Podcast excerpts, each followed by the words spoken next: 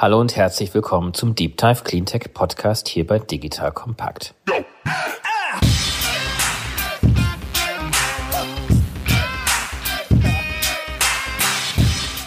Mein Name ist David Wortmann. Ich bin Gründer und Geschäftsführer von DWR Eco, einer auf Cleantech und Zukunftstechnologien spezialisierten Politik-, Kommunikations- und Strategieberatung.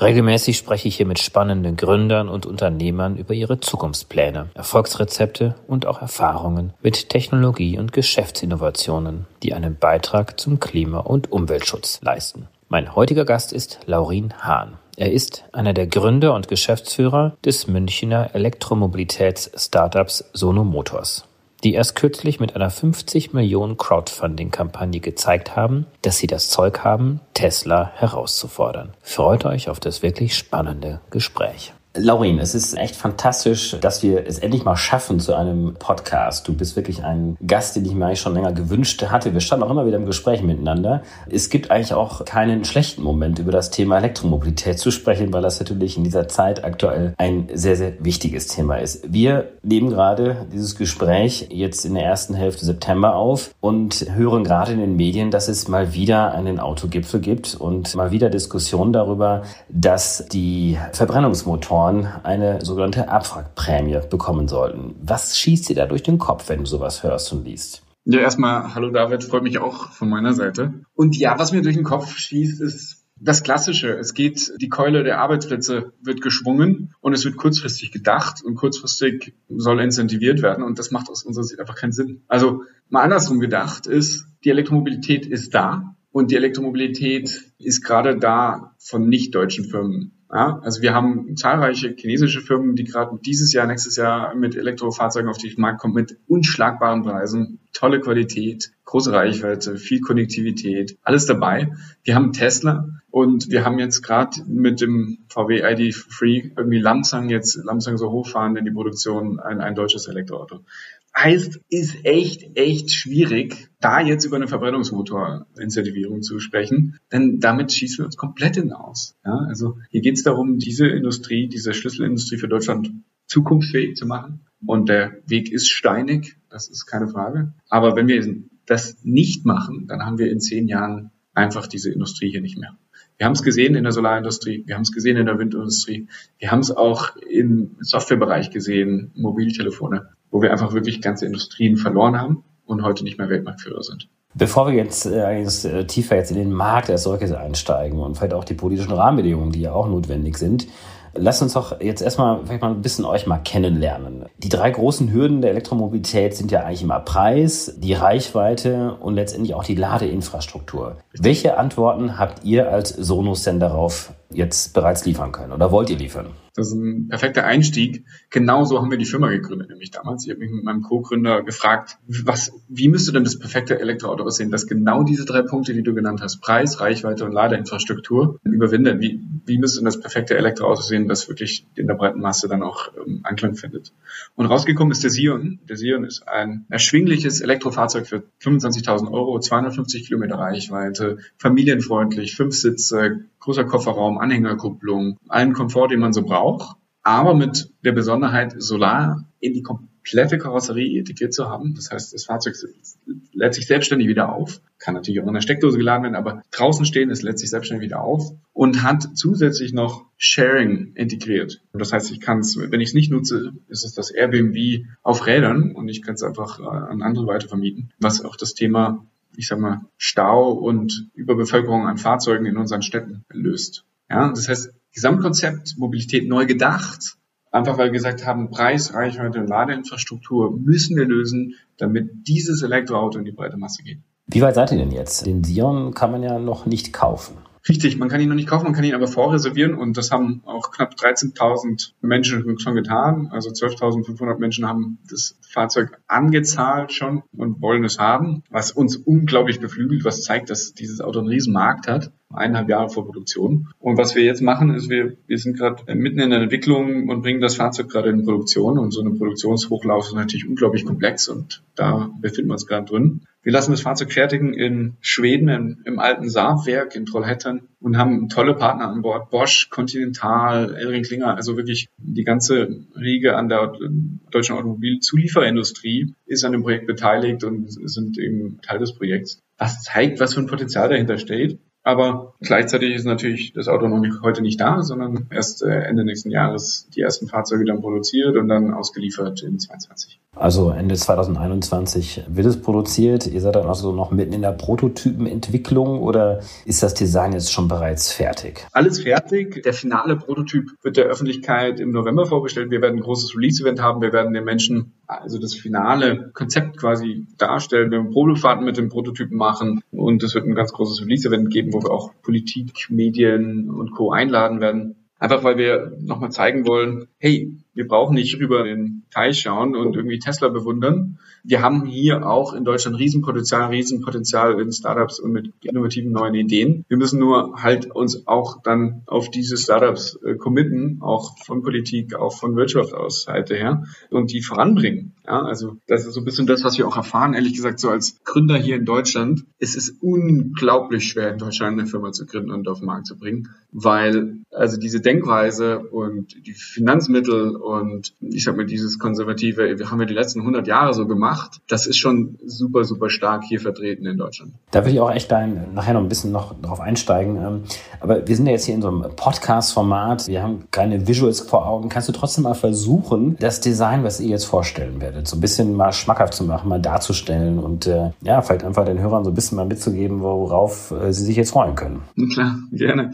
Ja, also visuell sieht das Auto aus wie ein, ich sag mal, ein, ein, ein Volkswagen Touran, es kommt sehr ähnlich, oder so ein, so ein Charan. Ähm, ist also so ein Family Van, fünf Sitze groß, 4,20 Meter lang. Also so, dass ich, dass ich wirklich was reinkriege, auch mit der Familie.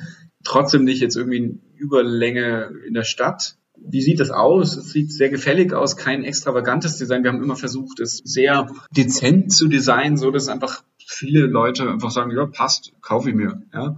Und wie sehe ich die Solarzellen? Ich sehe sie fast gar nicht. Wir haben die Solarzellen so entwickelt, dass wir gesagt haben, es darf eigentlich fast nicht erkennbar sein, dass ein Solar-Elektroauto ist, weil wir eben nicht wollen, dass es irgendwas extravagant ist. Wir wollen, dass das Auto sich jeder Mann und jede Frau kauft und an den Straßenrand stellt deswegen haben wir da so ein bisschen versucht, auch äh, zurückhaltend zu sein und haben eine Technologie entwickelt, die vollflächig die Solarzellen integriert in die Seite, in das Dach, also überall Solarflächen am Auto, sogar die Hecklampe. Aber ich sehe es kaum. Und das ist das Spannende, dass wir eben damit dieser Technologie was Neues entwickelt haben, was eben nicht nur für Automotive-Bereiche interessant ist, sondern eben auch für Busse, Bahn und alle anderen Bereiche.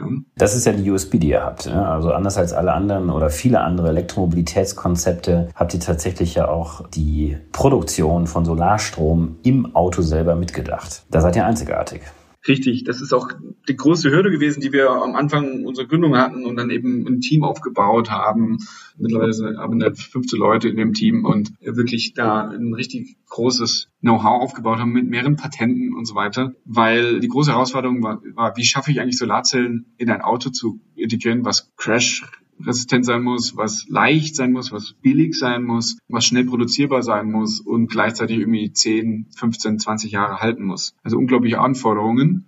Und da war klar, die normale Solartechnologie vom Hausdach geht da nicht. Wir müssen was Neues entwickeln. Und da haben wir eben komplett eine neue eigene Technologie entwickelt, die so spannend geworden ist, dass eben andere Bushersteller, Bahnhersteller auf uns zugekommen sind und gesagt haben, na, bei uns macht das auch Sinn, Bus und Bahn Solar zu integrieren. Warum arbeiten wir nicht zusammen? Und da waren wir, sind wir jetzt eben so weit, dass wir sogar schon ein neues Businessmodell aufgebaut haben, was wir ursprünglich gar nicht auf dem Schirm hatten. Okay. Und zwar diese Solartechnologie quasi für Dritte lizenzieren und verkaufen. Okay, ja, natürlich haben auch Busse und LKWs und wahrscheinlich sogar auch Schiffe und andere Fahrzeuge dann noch viel größere Flächen auch. Klar, das muss man einfach nur kurz überlegen. Die Sonne ist ein Fusionsreaktor, der uns unendlich äh, Energie eingeschickt. Und Autos und LKWs sind nur draußen, nahezu nur draußen und stehen nur rum, 23 Stunden am Tag. Und warum nicht einfach in der Zwischenzeit, wenn sie rumstehen, das Fahrzeug aufladen? Und wenn du zurückkommst, hast du 10, 20, 30, 35 Kilometer mehr Reichweite. Das ist doch genial. Einfach dieser keine Sorgen machen, dieser Peace of Mind Effekt, dieses keine Sorgen machen, dieses, wo muss ich laden, komme ich dann nächsten Tag noch weg, bleibe ich liegen, all die diese Gedanken sind halt weg. Ja? Und das ist der große, große USP, den wir haben. Wenn du jetzt von 20 bis 30 Prozent sprichst und ihr habt eine Reichweite von 250 Kilometer, also ist es so roundabout mit der PV-Integration und wenn das Auto jetzt idealerweise jetzt wirklich in der Sonne steht die ganze Zeit, könnt ihr schon dann so locker 60, 70 Kilometer dann nachtanken, ohne an die Ladesäule zu gehen. Ja, das ist witzigerweise, was wir immer versucht haben und was unsere Zielgröße war, war mehr Energie zu generieren, als der deutsche Durchschnitt mit dem Auto fährt. Mhm. Das war so unsere Zielgröße, ja. Und man denkt jetzt so, puh, was, was ist das denn? Wie viel ist das? Naja, gar nicht so viel. 17 Kilometer. 17 Kilometer am Tag fährt der Deutsche. Ist vielleicht einen Kilometer weiter weg das ist halt einfach nicht, das, da, da kauft sich niemand ein Elektroauto. Also musst du auch für die denken. Und für die ist natürlich so eine Solarintegration so ein so, so eine Sicherheitsfaktor, dass ich immer mal wieder aufgeladen werde und das nicht einfach liegen bleibt, ja. Ja, einer der wichtigen Punkte, die du gerade auch schon angesprochen hast, ist der Preis. Und ihr wollt damit den rund 25.000 Euro ins Rennen gehen. Preis wird ja häufig durch Economies of Scales erreicht. Wie groß müssen denn die Stückzahlen sein, damit ihr auf diesen Preis kommt? Also wir haben eine Planstückzahl von 43.000 Stück pro Jahr und 257.000 äh, Stück über den Lifecycle. Das heißt, damit erreichen wir auf jeden Fall die Economy Scales. Und bei der Fahrzeugproduktion ist es eher so, dass du ein großes Upfront-Investment hast und dann schon ab Stückzahl eins quasi operativ pro, pro Stückzahl positiv bist. Gleichzeitig musst du natürlich das Investment ja zurückzahlen. Und das sind so die Stückzahlen dahinter. Und ich glaube, die Schwierigkeit ist immer eben dieses große Upfront-Investment. Das ist diese große Eintrittsbarriere für neue Elektroauto-Startups, die es gibt und die quasi das ganze Thema so spannend macht. Vielleicht kann man da auch direkt nochmal tiefer einsteigen, weil dieses Upfront-Invest habt ihr jetzt nicht über konventionellen Wege aufgebracht. Erzähl mal, wie kommt ihr, wie kamt ihr zu euren ersten Finanzierungsrunden? Ja, sehr gern. Ähm, also wir sind einen unkonventionellen Weg gegangen, aber so nicht freiwillig, sondern eher aus der Not raus, weil wir, als wir angefangen haben 2016 und die Firma gegründet haben, haben wir drei junge Menschen, die nicht 30 Jahre lang in der Automobilindustrie gearbeitet haben und weiße Haare haben und irgendwie so die Gurus sind, sondern wir waren junge Menschen, die gesagt haben, wir wollen die Welt verändern und wir müssen dringend was tun gegen Klimakrise und Ressourcenverschwendung und deswegen machen wir das jetzt. Und du kannst dir vorstellen, das ist ganz schön schwierig, da auf dem eh schon schwierigen Kapitalmarkt in Deutschland Geld zu finden. Also sind wir einen anderen Weg gegangen und haben dann eine Crowdfunding-Kampagne gelauncht, damals, die komplett durch die Decke ging. Wir haben, weiß nicht, knapp eine Million Euro, 850.000 Euro eingesammelt. Das war so ein bisschen der, der initiale Startschuss für Sono Motors. Und daraufhin kamen dann eben Investoren auf uns zu. Wir haben dann eine erste Finanzierungsrunde gemacht. Wir sind aber immer wieder auch an unsere Community zurückgegangen, weil durch diese Crowdfunding, durch die initiale Crowdfunding-Kampagne ist eine riesen Community entstanden, die ich heute auf also mehrere 10.000, 100.000 Menschen beziffern würde, die wirklich da mitfiebern, die sich T-Shirts drucken, die irgendwie Tassen bedrucken lassen und so, also wirklich richtige Fans sind. Und das Ganze ist eben entstanden aus einer Not heraus, weil wir gesagt haben, wir, wir, also wir brauchen Kapital und wir müssen wissen, ob es überhaupt einen Markt dafür gibt. Und beides hat uns diese erste Crowdfunding-Kampagne bestätigt. Und das Ganze ist dann so durch die Decke gegangen, dass es irgendwie bis die letzte Crowdfunding-Kampagne, die wir gemacht haben, war sind 53 Millionen Euro im Dezember, Januar 2020, im Dezember 2019, äh, wo man sagen muss, wow, 53 Millionen Euro über eine Crowdfunding-Kampagne, das ist schon ganz schön massiv. Aber auf der anderen Seite muss man auch sagen, ganz schönes Armutszeugnis für Deutschland am Kapitalmarkt beziehungsweise in der VC-Szene, dass hier nicht die, also dass hier einfach nicht die Größen vergeben werden, die ein Tech-Unternehmen einfach braucht. Tech-Unternehmen, wenn wir in Deutschland Tech-Unternehmen haben wollen, muss es einfach auch dafür Kapital geben. Das ist ja ohnehin ja auch eine Herausforderung, die wir in Europa zumindest haben, gerade im Cleantech-Bereich, dass hier wir natürlich auch viel mit Hardware und Technologieinnovation zu tun haben, die es immer schwerer haben, als jetzt irgendein E-Commerce-Handel Geld zu raisen. Aber auch diese zweite Crowdfunding-Aktion jetzt 2020, Anfang 2020, die ist ja dann auch aus der Not heraus dann gelaufen. Wenn ich das richtig verstanden habe, ist eine unvorstellbar große Summe für eine Crowdfunding-Aktion. Wahrscheinlich die größte in Europa bislang. Richtig. Wenn ich das mal, also mir fällt nichts Vergleichbares ein, um ehrlich zu sein. Es ist sogar die größte. Also es ist die größte Hardware-Crowdfunding-Kampagne nach unserem Wissen sogar weltweit. Mhm. Es gibt Computerspiele, die schon mal mehr eingesammelt haben, aber es ist Software Software und es sind Computerspiele mit vielen Nerds, die alle ihr Spaß da reingeben. Deswegen, also wirklich tolles tollen Meilenstein, den wir da erreicht haben, aber gleichzeitig, wie du schon gesagt hast, war das auch nicht ganz freiwillig. Wir haben das deswegen gemacht, weil wir hier auf dem europäischen Markt, also weil wir nicht genügend Kapital gefunden haben auf dem normalen Weg und wir vor allen Dingen einen dann uns umgeschaut haben auf dem internationalen Markt, haben dann lange mit einem Investor verhandelt, der hat dann nach neun Monaten kurz vor Unterschrift nochmal nachdem er wusste, wie viel Runway wir noch haben, hat er dann die Terms geändert, hat uns versucht aufzukaufen, ähm, uns an die Wand zu pressen und Patente abzuziehen. Es wäre zu einer Zerschlagung gekommen. Der Sion wäre nicht auf die Straße gekommen. Wir hätten unser Versprechen Tausende von Menschen brechen müssen. Und da haben wir gesagt, nee, das machen wir nicht mit wir machen es auf unserem Weg und haben dann quasi innerhalb von, ich glaube, eineinhalb Monaten oder zwei Monaten haben wir dann eine Crowdfunding-Kampagne auf die Beine gestellt, haben die im Dezember gelauncht, sind rausgegangen, den Menschen offen und ehrlich erzählt, wie es gelaufen ist, haben gesagt, hey Leute, so und so war's. Wir brauchen dringend eure Hilfe. Seid ihr bereit? Und die Menschen haben gesagt, ja, wir sind bereit und haben 53 Millionen Euro eingezahlt. Wahnsinn. Wahnsinn. Wahnsinn ja. Gleichzeitig auch irgendwie traurig, dass es irgendwie am Ende dann der kleine Mann rettet und nicht irgendwie Regierung, also Bundesregierung oder, oder die VC-Szene oder irgendwie andere Finanzmetiers sondern dass es dann am Ende wirklich die Community gemacht hat. Wie ist denn die Reaktion der anderen Automobilhersteller? Ihr seid ja sicherlich irgendwann mal auf den Radarschirm gekommen. Gibt es da Reaktionen? Werdet ihr vielleicht nach wie vor unterschätzt? Wie glaubst du, ist da die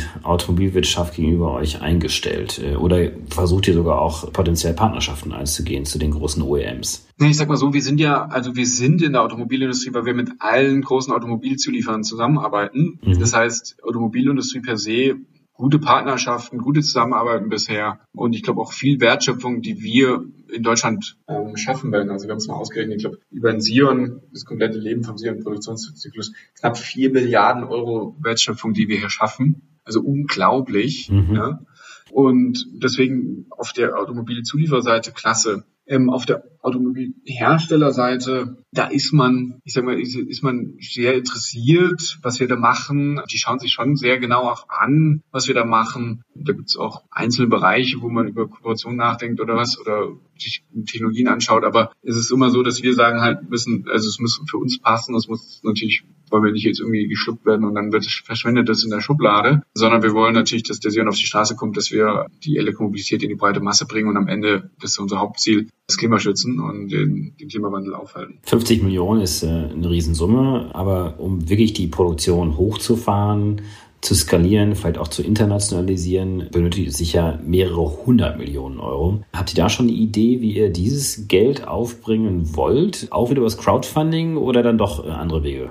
Nee, da haben wir verschiedene, ähm, da haben wir verschiedene Wege. Also ich sag mal so, wir brauchen weiteres Geld. Wir brauchen aber im Verhältnis zu dem, was ein Automobilhersteller braucht, um ein Auto zu produzieren, entwickeln zu und produzieren, ist das marginal, was wir brauchen. Ähm, das heißt, unterm Strich das, was wir an Wertschöpfung für den Standort Deutschland, für die Zulieferkette generieren, ist für verdammt wenig Geld zu haben. Die Finanzierung natürlich auf dem Kapitalmarkt ist das eine. Jetzt hast du zwischendurch mal so ein paar Mal aufblitzen lassen und angemerkt, dass ihr eigentlich enttäuscht seid von der Politik.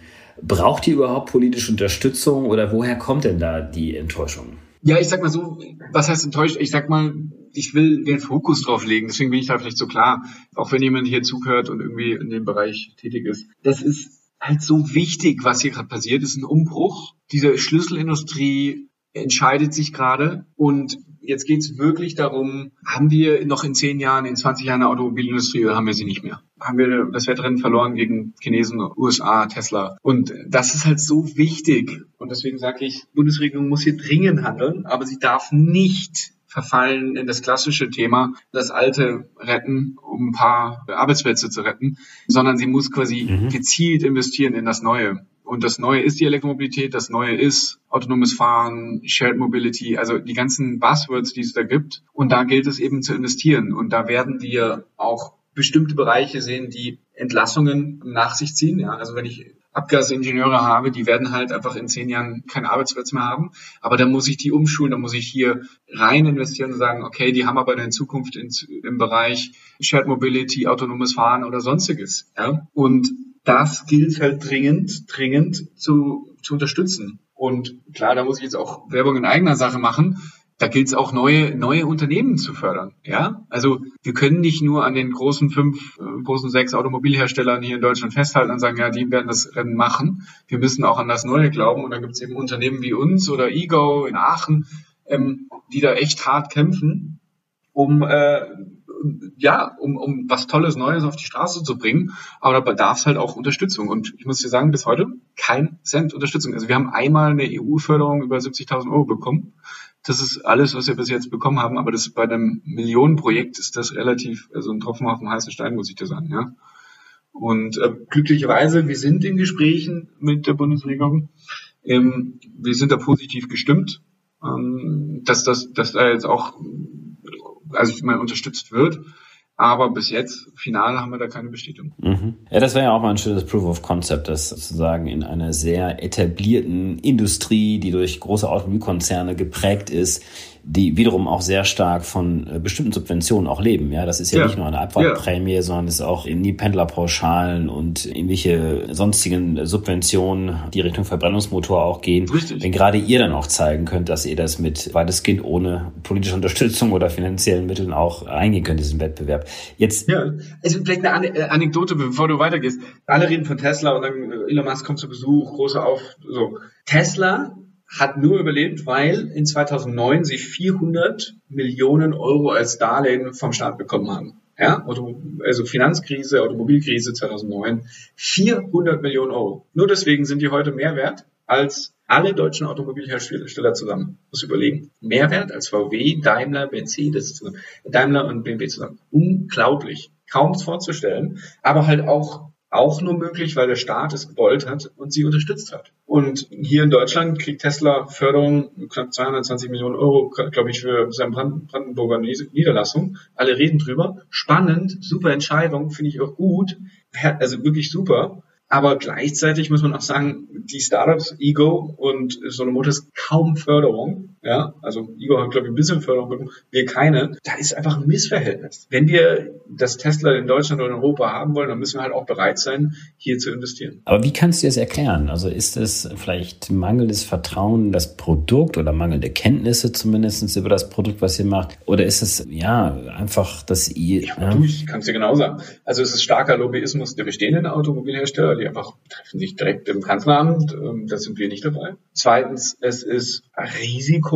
Es ist ein Risiko dabei. Wir sind Startups, ja, aber das muss man gehen wollen. Das war damals wahrscheinlich bei Tesla nicht anders. Die waren sich sicher nicht, nicht sicher, ob sie diese 400 Millionen Darlehen damals in 2009 wiederbekommen. Und, und das dritte ist, dass man die, an die Zukunft glauben muss. Also man muss auch sagen, Elektromobilität, ja, das ist das und jetzt müssen wir mal reinmachen. Also wenn ich jetzt die Diskussion wieder höre, man will den Verbrennungsmotor retten, dann glauben da noch nicht alle dran im Bundestag. Ja. ja, das sind wirklich so Mechanismen, die man auch in anderen Technologiebereichen durchaus sieht. Ich glaube, da fehlt uns einfach der Mut in vielen Teilen der Gesellschaft. Mhm. Aber schön, dass ihr genau wirklich versucht, auch das auch anders darzustellen. Vielleicht nochmal so zwei, drei andere Aspekte. Wir haben jetzt viel über das Thema Elektromobilität gesprochen, die Reichweiten auch. Du hast es ein, zwei Mal anklingen lassen auch. Ihr beschäftigt euch auch mit dem Thema Sharing Mobility. Vielleicht da nochmal ganz kurz, welche sonstigen Features habt ihr mit eurem Auto? Ja, sehr gern. Also wir haben weiter gedacht als nur das Auto, weil wir haben gesagt, naja, wenn wir alle Autos auf der Straße einfach austauschen gegen Elektroautos. Also ist Stau und Platzmangel in der Stadt auch nicht geholfen.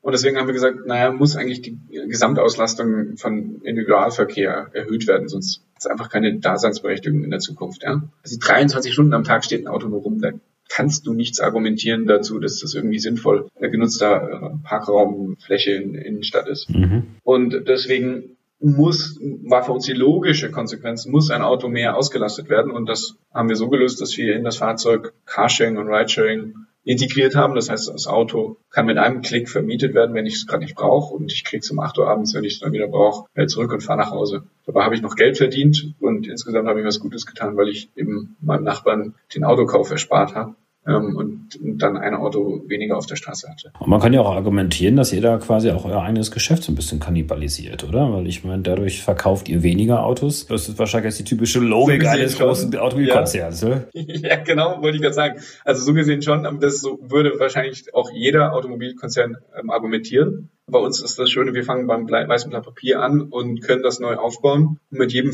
Mietvorgang verdienen wir auch was dran. Also indem du das nutzt über unsere Plattform, kriegen wir ja immer eine kleine Portion davon ab. Und das ist halt eine neue Ausrichtung, ein neues Geschäftsmodell, das die Großen halt gar nicht denken können. Du musst überlegen, die haben seit 100 Jahren verkaufen, die haben die das gleiche Geschäftsmodell. Und jetzt auf einmal sollen sie irgendwas mit Sharing und autonomes Fahren noch integrieren. Da tun die sich halt einfach extrem schwer. Also ein bisschen machen sie es ja auch mit, mit Share Now. Da versuchen sie quasi so ein bisschen so ihre ein paar, paar Schritte auch zu gehen in diesen Markt hinein.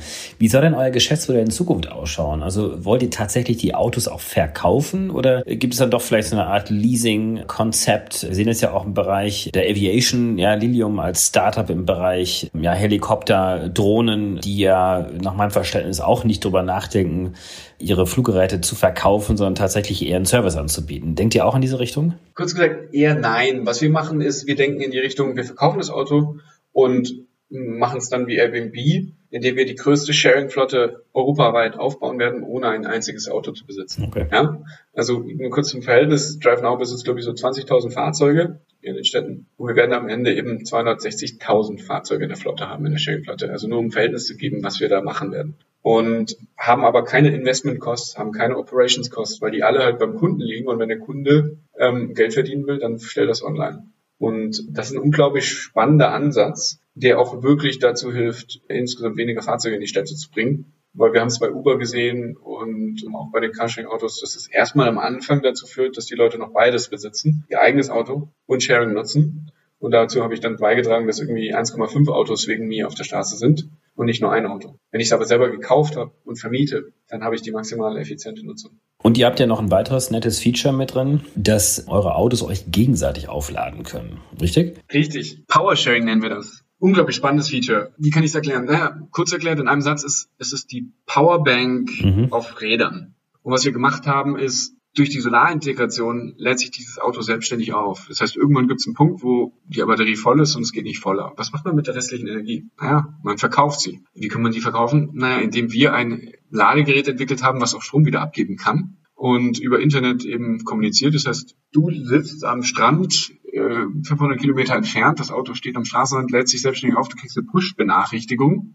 und du drückst über einen Klick, ja, ich will meinen Strom verkaufen und dann wird das äh, online gestellt und dann kann ein anderes Elektroauto hinfahren und äh, Strom zapfen. Das heißt eine mobile Ladestation, eine mobile Powerbank und auf einmal habe ich Geld verdient, obwohl ich 500 Kilometer weiter am Stand lag eine Anwendung. Zweite Anwendung ist im Privatbereich. Ich bin Camp, ich habe eine Anhängerkupplung und kann Strom abzapfen. Ich kann damit grillen, ich kann damit auf der Baustelle Werkzeuge betreiben. Ich kann aber auch, hochspannendes Thema, Heimspeicher ersetzen, indem ich zu Hause es einfach an die Ladestation stecke und immer wenn ich zu Hause bin, habe ich dann auch Strom mit dabei und werde damit autark und habe das sogenannte Vehicle-to-Home, Vehicle-to-Grid-Thema unglaublich spannend, in Deutschland noch nicht gesetzlich gelöst, in der Schweiz schon, wo wir wirklich über so, so eine Sektorenkopplung sprechen, die unglaublich wichtig ist für die erneuerbaren Energien, um auf 100 Prozent zu kommen.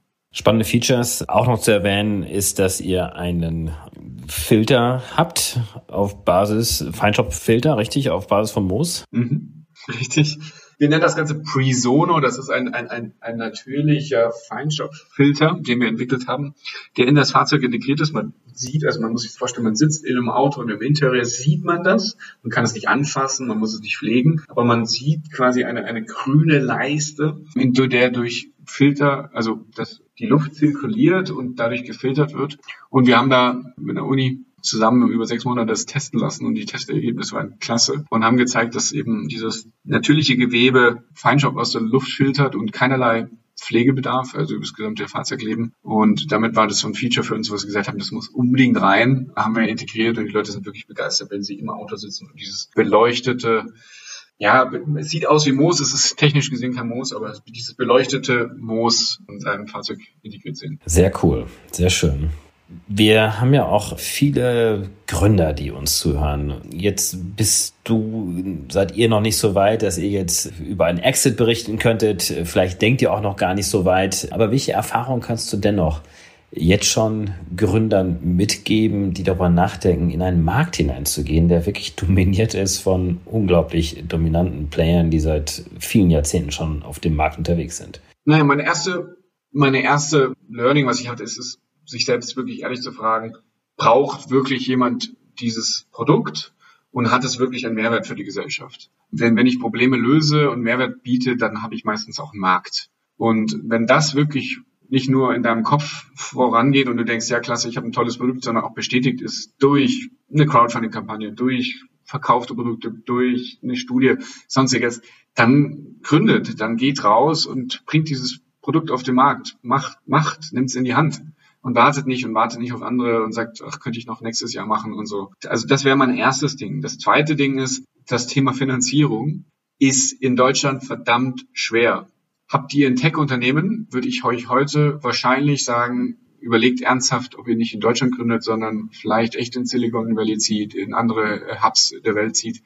Weil in Deutschland werdet ihr verdammt schwer, also ihr werdet ein verdammt schwierig Kapital finden für Tech. Software, klasse, gibt's hier tolle VCs, gibt's auch ein super Netzwerk, kriegt ihr hin. Ähm, aber Tech-Unternehmen ist einfach, da gibt's, sage ich mal, nicht die richtige Kapitalstruktur in Deutschland. Und da habt ihr auch jetzt auch nicht international mal schauen können, weil ich kann mir gut vorstellen, dass es doch eine amerikanische VCs gibt, die über den Atlantik schauen und gucken, ob es hier spannende Unternehmen gibt. Gibt's aber sehr wenige, weil die einfach meistens einfach echt wirklich sich spezifizieren auf einen Markt, meistens US. Dann das deutsche äh, GmbH-Gesetz ist für die viel zu komplex, das verstehen die oft nicht. Also da tun sie sich sehr schwer. Das heißt, also es gibt viele Hürden. Es ist einfach, es ist machbar, mit Tech-Unternehmen hier Geld zu sammeln. Keine Frage. Es ist machbar. Aber es ist verdammt schwer. Es ist viel schwerer als zum Beispiel in den USA oder sonstigen. Ja. Wie viele Leute seid ihr jetzt? 120 intern und an dem Projekt insgesamt, also volle FTE-Zahl, die wir auch zahlen für unser Payroll, ähm, 400. Jetzt gab es immer wieder so Punkte zwischendurch, die ja wahnsinnig auf der Kippe standen. Das war der Zeitpunkt, ich glaube 2016 war das, ne, diese erste Crowdfunding-Situation, wo ihr eine Million geraced habt. Jetzt zuletzt Ende 2019, Anfang 2020 mit den 50 Millionen. Das hätte ja auch alles schief gehen können. Wie hast du es geschafft, diese Mannschaft zu motivieren und bei der Stange zu halten? Gute Frage. Naja, wir gehen ganz stark über den Purpose, über den Zweck, indem wir sagen, Leute, klar könnt ihr irgendwo bei einem großen Automobilhersteller arbeiten, aber wenn ihr wollt, dass wir auch noch morgen eine Zukunft haben, und dass diese Industrie auch übermorgen noch existiert und die Woche drauf noch eure Kinder eine Zukunft haben, dann solltet ihr dringend, dringend überlegen, wo ihr arbeitet und was ihr unterstützt und wo ihr eure Kraft reingibt. Und das ist meistens das Argument, wo wir tolle Menschen an Bord bekommen haben, äh, viele Expertise aufgebaut haben, weil wir, den, glaube ich, einfach auf dem richtigen Weg sind und auch ein richtigen Gesamtkonzept haben und das den Leuten einfach, wenn sie mal bei uns vor Ort waren und das Auto Probefahrt gefahren sind, auch wirklich einleuchtet. Ein Ding und zweites Ding ist natürlich, ja, wir hatten bis jetzt große, immer wieder Hürden, aber wir hatten auch tolle Erfolge. Also tolle Partner an Bord. Äh, Fahrzeug wird in, in Schweden im alten Saabwerk ähm, produziert. Wir haben unglaublich tolles Track Record an, an Reservierungen. Also da ist richtig, richtig viel passiert, ja. Richtig gut. Habt ihr denn inzwischen auch einige alte Hasen, würde ich jetzt einfach mal nennen, aus der konventionellen Automobilwirtschaft überzeugen können, zu euch jungen, vielleicht aus der Perspektive derjenigen unerfahrenen Startup mit einem unglaublich innovativen, ja, doch sehr zu noch ein, auch einem Produkt sozusagen, was ihr noch beweisen muss? Habt ihr solche überzeugen können? Ja, wir waren in der Lage, sehr erfahrene Automobilmanager auch zu, zu bekommen. Also wir haben Thomas Hausch bei uns, der hat 25 Jahre bei Daimler und Nissan, Daimler Chrysler und so gearbeitet. Also wirklich große Namen. Ähm, war da auch ein hohes Tier oder eben unseren CFO, der drei Jahre lang Flixbus CFO war oder bei sieben Jahre bei BMW gearbeitet hat. Also da sind richtig Leute rübergekommen, die die viel Erfahrung haben, die wissen, was sie tun, die uns da auch sicherlich ein gutes Sparring im alltäglichen strategischen geben, was glaube ich unglaublich wichtig ist, weil ja, wir sind unerfahren, also wir, sind, also ich bin jetzt 26, ich habe mittlerweile viel Erfahrung, würde ich sagen, und ich weiß, was ich tue, aber natürlich ähm, haben wir viele Schritte das erste Mal gemacht und das ist natürlich immer gut, wenn jemand nochmal drüber schaut und sagt, na, ähm, da kann ich irgendwie mit einer gewissen ähm, Erfahrung nochmal also euch ein bisschen Sparring geben und den Ball über die Bande spielen, so ein bisschen, ja.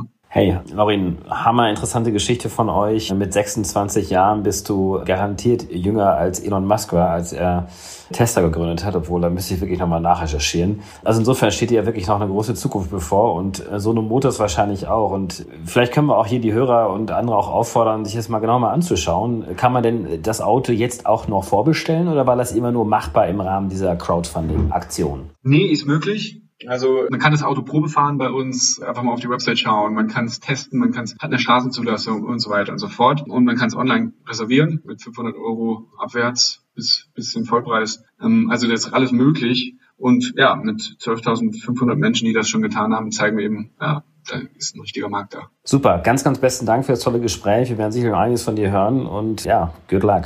Auf bald. Herzlichen Dank. Ich sage danke und bis zum nächsten Mal. Super, ciao. Bis bald. Ciao.